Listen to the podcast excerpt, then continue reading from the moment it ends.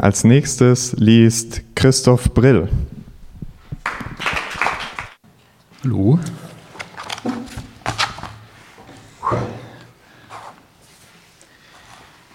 Ich lese einen Auszug aus einem längeren Text. Ähm, in diesem längeren Text geht es um ein Inkassobüro, also um ein Unternehmen, das Geld eintreibt und das in den 90er Jahren in Sachsen gearbeitet hat und 1994 verboten wurde.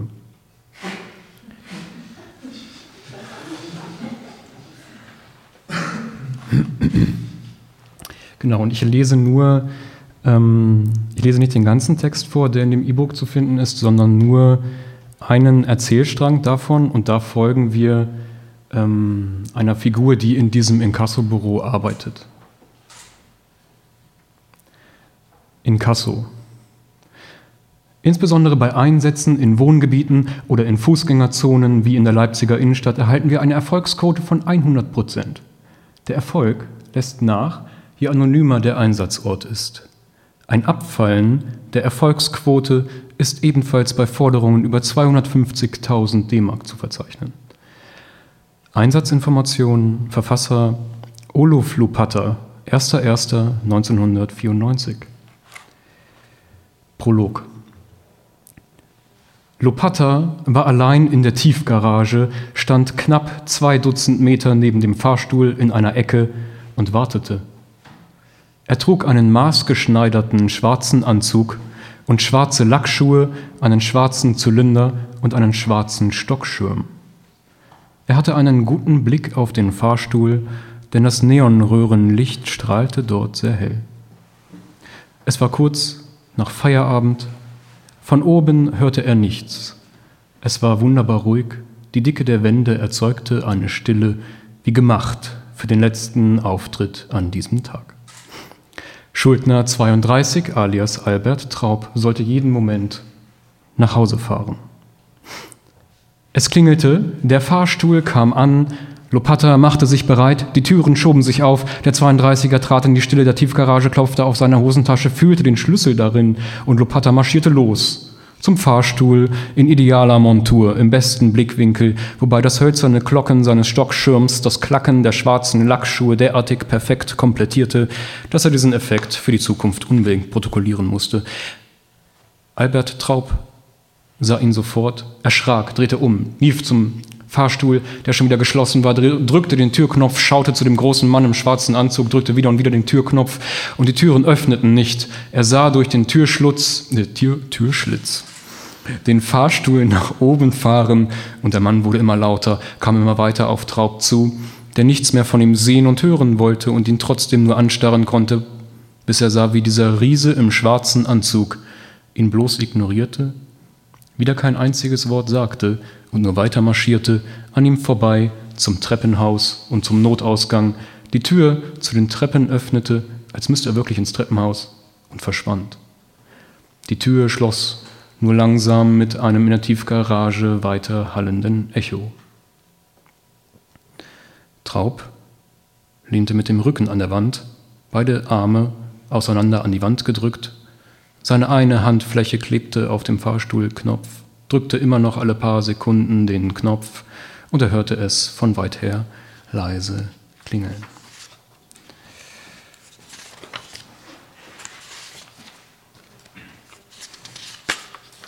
2.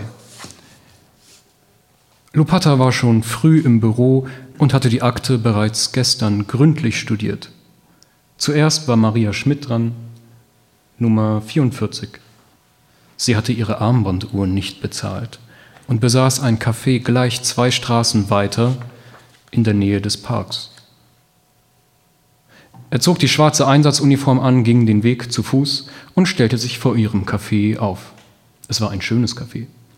Mit, einem, mit einer roten Markise über sechs kleinen Tischen, die draußen standen. Es war sieben Uhr. Sie war pünktlich. Es war also genau recherchiert. Am Anfang seiner Einsätze fand er es sogar lustig, weil er wusste, dass er dieses Spiel noch öfter spielen wird. Sie grüßte den schwarzen Mann, äh, sie grüßte den Mann im schwarzen Anzug freundlich und ging ins Café.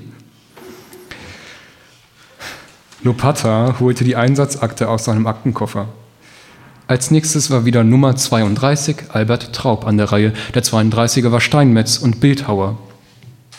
Er fertigte hauptsächlich Grabsteine an und hatte sich bei der letzten Bestellung wohl etwas verrechnet. Laut Akte hatte er die letzten Grabsteinrohlinge aus Sandstein nicht bezahlt. 10.000 D-Mark. Eigentlich nicht viel. Eine Kontaktaufnahme von Seiten seines Gläubigers des Steinbruchs wurde bereits mehrmals verweigert.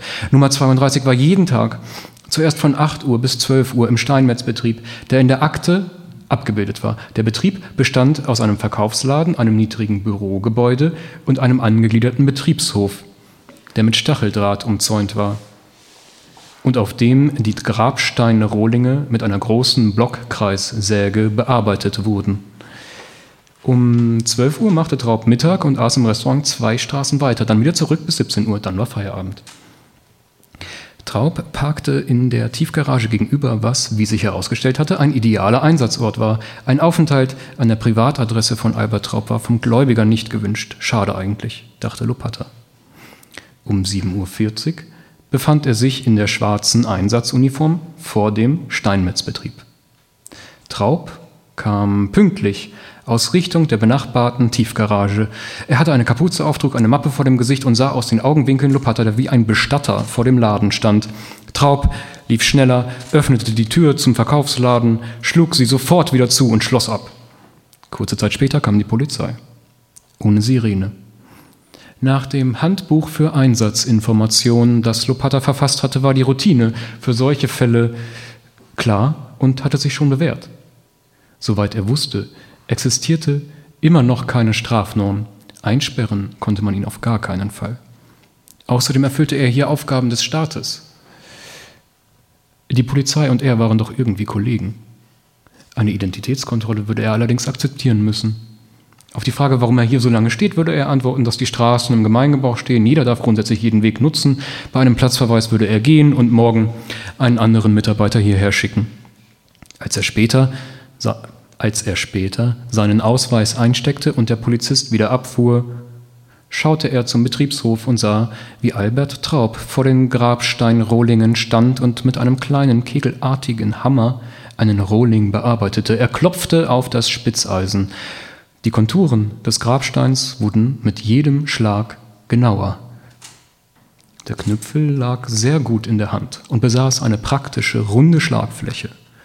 Aus den Augenwinkeln sah Traub wieder den Mann im Anzug, der immer noch da stand. Wenn er mit dem Knüpfel auf das Spitzeisen schlug, brauchte er nicht auf die genaue Position des Hammerkopfes zu achten und konnte viel schneller und viel kontrollierter hämmern. Früher, in seinem Ausbildungsbetrieb vor 20 Jahren, hatte sein Chef aber nur aus Spaß an der Freude versucht, ihn damit abzuwerfen.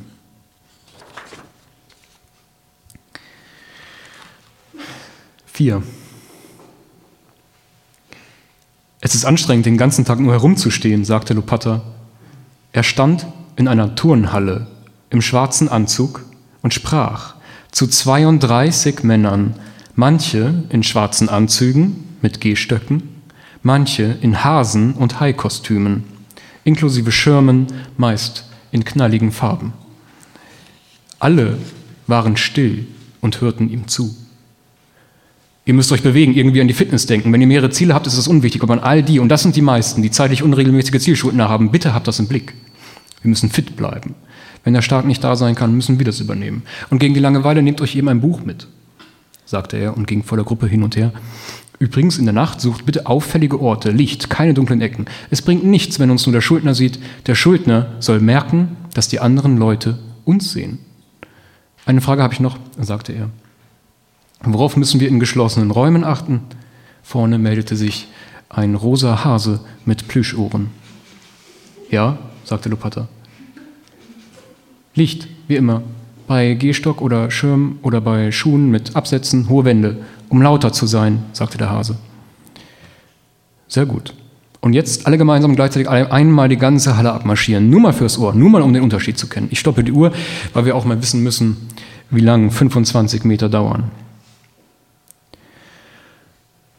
32 Männer marschierten in bunten Hasenkostümen, Haikostümen und schwarzen Anzügen mit Schirmstöcken und Gehstöcken und Lackschuhen durch die Halle und Philopatra synchronisierte sich ihr Tok, Tok, Tok, Tok, Tok fast mit dem Sekundentakt seiner Uhr.